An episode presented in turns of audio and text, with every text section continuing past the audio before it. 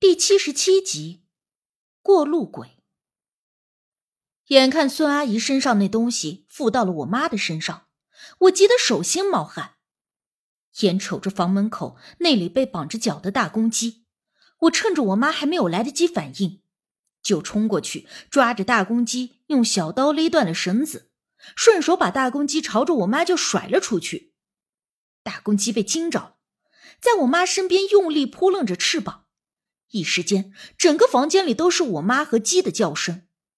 眼瞅着我妈被大公鸡拖着，我端起了一旁混合着朱砂粉的五色米，围着我妈和大公鸡就撒了一个圈，然后迅速用铜钱摆了一个简单的人形后，用手中的天针用力一扎人形的脑袋。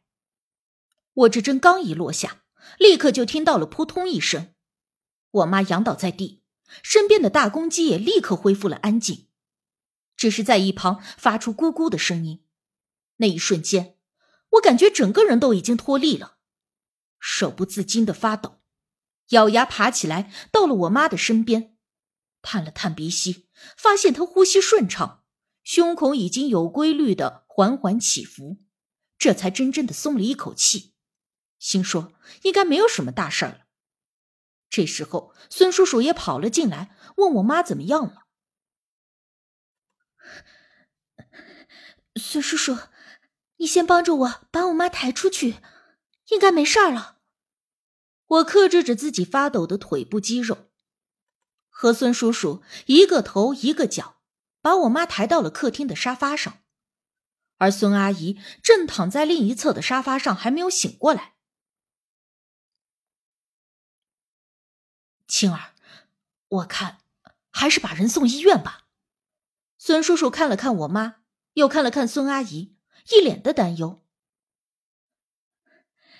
他们应该很快就会醒了，不过送医院检查一下也好。我点了点头，随后孙叔叔就叫了救护车。那那个鬼咋弄啊？孙叔叔心有余悸的。看着主卧室的方向，问道：“交给我吧，我来处理。刚才的一切，我也是孤注一掷。正所谓临阵磨枪，不快也光。总算早前从无忌和大姑那里学来的东西，大胆一试，没想还真的起了作用。后来我稍微的顺了两口气。”拿了块死玉，还有朱砂和鸡血，重新回到了主卧室。我将死玉放在了窗口，旁边点燃了一支蜡烛，还有一炷香，然后又用混了朱砂的鸡血在房间里挥洒了一圈，整个房间几乎都被星星点点的沾上了鸡血。没一会儿，香燃尽，而蜡烛的火苗忽然大幅度的跳动了一下。同时，我也感觉到房间里的气场立刻就有了变化，不再那么的阴气压人。我知道，那东西已经乖乖投降了。上去拿起了死玉，入手寒凉，我心中不免窃喜。哼，小样，昨晚上还跟我叫嚣，这会儿怎么蔫茄子不嘚瑟了？说话当间。救护车已经到了，孙阿姨和我妈都被抬上了救护车，而救护人员看到我身上有血，卧室里也到处都是血点时，那脸上的表情非常的复杂。啊，您别误会，刚才杀了一只鸡，可是鸡没死透，到处跑，所以弄得到处都是。我勉强解释道，虽然血可以解释清楚，但满屋子乱糟糟的。还有一股子腥臊味儿，恐怕很容易让人浮想联翩。后来我索性也不解释了，爱咋想就咋想吧。人被送进医院做了检查，发现孙阿姨有点营养不良，肠胃有点小问题，而我妈什么事儿都没有，就只是暂时的昏迷不醒。不过身上被鸡抓了好几道。听到这个结果，我和孙叔叔相顾。如释重负。几个小时以后，我妈先醒了过来，发现自己躺在医院里，身上还有好多道小口子，奇怪的问发生了什么事儿。我简单解释了一下之后，我妈一脸的茫然，说她完全不记得了，只记得看到我被推倒，之后的事情就没有印象了。我给她倒了一杯水，笑着劝慰她：“ 不记得更好。”啊，你孙阿姨怎么样了？还是？我妈试探着问我：“已经没事儿啦。”她折腾了几天，身体弱，有些营养不良，要住院几天，已经转到了住院部。幸好你没有什么事儿，医生说休息一下就可以回家了。看着我妈没事儿，我控制不住脸上的笑容。哎，妈，我有没有对你说过我爱你？我凑上前抱着我妈撒娇。我妈手抖了一下，拍着我的背：“哎呦，搞什么呢？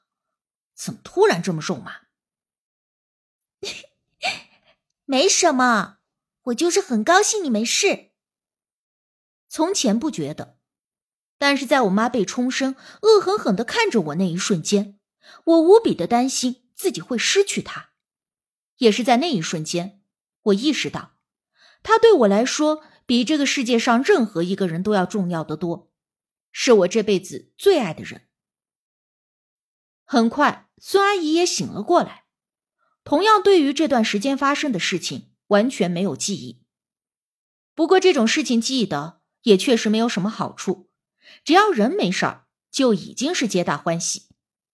晚上，我和我妈去看孙阿姨，几个人说起这件事，都很是后怕，当然。也免不了给我夸了好一顿。哎呦，青儿，你说我到底是咋招惹上那东西的？孙阿姨好奇又担心的问。这个我也不清楚，不过我估计是你们之前立筷子之后，没有把承诺的水饭给那些过路鬼，所以他晚上就找上了你。其实有些过路鬼并没有什么恶意，不过就是想要混口吃的。当天晚上，孙叔叔答应了第二天给那个过路鬼好吃的，但是不但没有履行承诺，还找了神婆来。估摸着就是这么把那东西给惹急眼了，才会闹这么一出来。我简单的推测道：“哎呀，这个我们哪懂那些呀？而且都是随口说的，当时就是为了哄你孙姨睡觉。”第二天就把弄吃的这件事儿早都忘到脑后了。孙叔叔拍了一下大腿，有些悔不当初的说：“那个过路鬼既然找上了你们，或许也是与你们有缘分的冤亲债主。现在他被封在了这块死狱里。孙叔叔，你去寺庙里请大师给他超度一下，做场法事，再把你们之前承诺的吃食一并给他。”多送点金银元宝，化了他的怨气，应该就没事了。我说着，便从兜里把那块死玉拿了出来。那个过路鬼被封在这里头。他们三人看着我手心中的死玉，全都露出了非常复杂的表情。我苦笑，想当初我第一次看到无忌用死玉的时候，也是有些畏惧的。不过后来发现，这东西啊，只要是保存得当，没有什么危险性。而且被封印在里头的东西，不经过术法是没有办法自己逃出来的。没危险啦，它现在呢，就像是被装进了瓶子里的小鱼，不会咬人的。我说着，便把死玉递给了孙叔叔。孙叔叔盯着那死玉，犹豫了一下，才接过去，像是烫手山芋似的。不知道如何是好。还有，孙阿姨近来阳气弱，你回家以后要多抄抄《阿弥陀佛经》，根本命神咒，可以消重罪、化煞气，也好回向给那些冤亲债主，就当是给自己做功德了。我叮嘱道。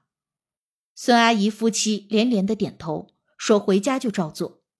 如今这事儿也就算解决了，大家都如释重负，随便就聊起了家常。对了，这件事儿孙浩哥不知道吧？孙浩是孙阿姨夫妇唯一的儿子，比我大两岁。小时候我们也总在一起玩。去年他去了外地上大学，不知道呢。青儿，你也别跟他说，不然呢，他又要担心了。孙阿姨立刻提醒我，我笑着点了点头。您放心，我又不是小孩子，自然明白的。我们这正说话呢，斜对面床位的家属忽然走了进来，试探着问：“啊，你们好，我是五号床的家属，我刚才在听。”你们说那个什么鬼神附身什么的？他这话一出口，我们四个人都顿了一下。刚才我们已经压低了声音，但是没想到还是被他听到了。我妈率先就开口，有点尴尬的笑了笑：“啊，那个，我们就是随便说说而已。”那位家属连忙摆了摆手。你你们别误会，我没有什么恶意的。其实，哎呀，其实我是有一件事儿想要请你们帮帮忙。